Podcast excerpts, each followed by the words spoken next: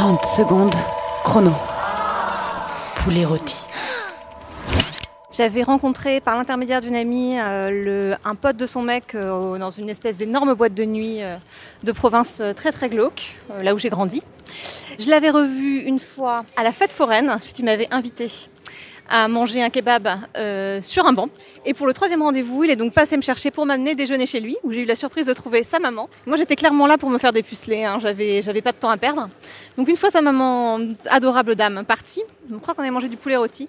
On s'est donc retrouvés sur le canapé, il y avait un match de foot, ça me cassait les pieds et je, et je lui avais tout bonnement sauté dessus.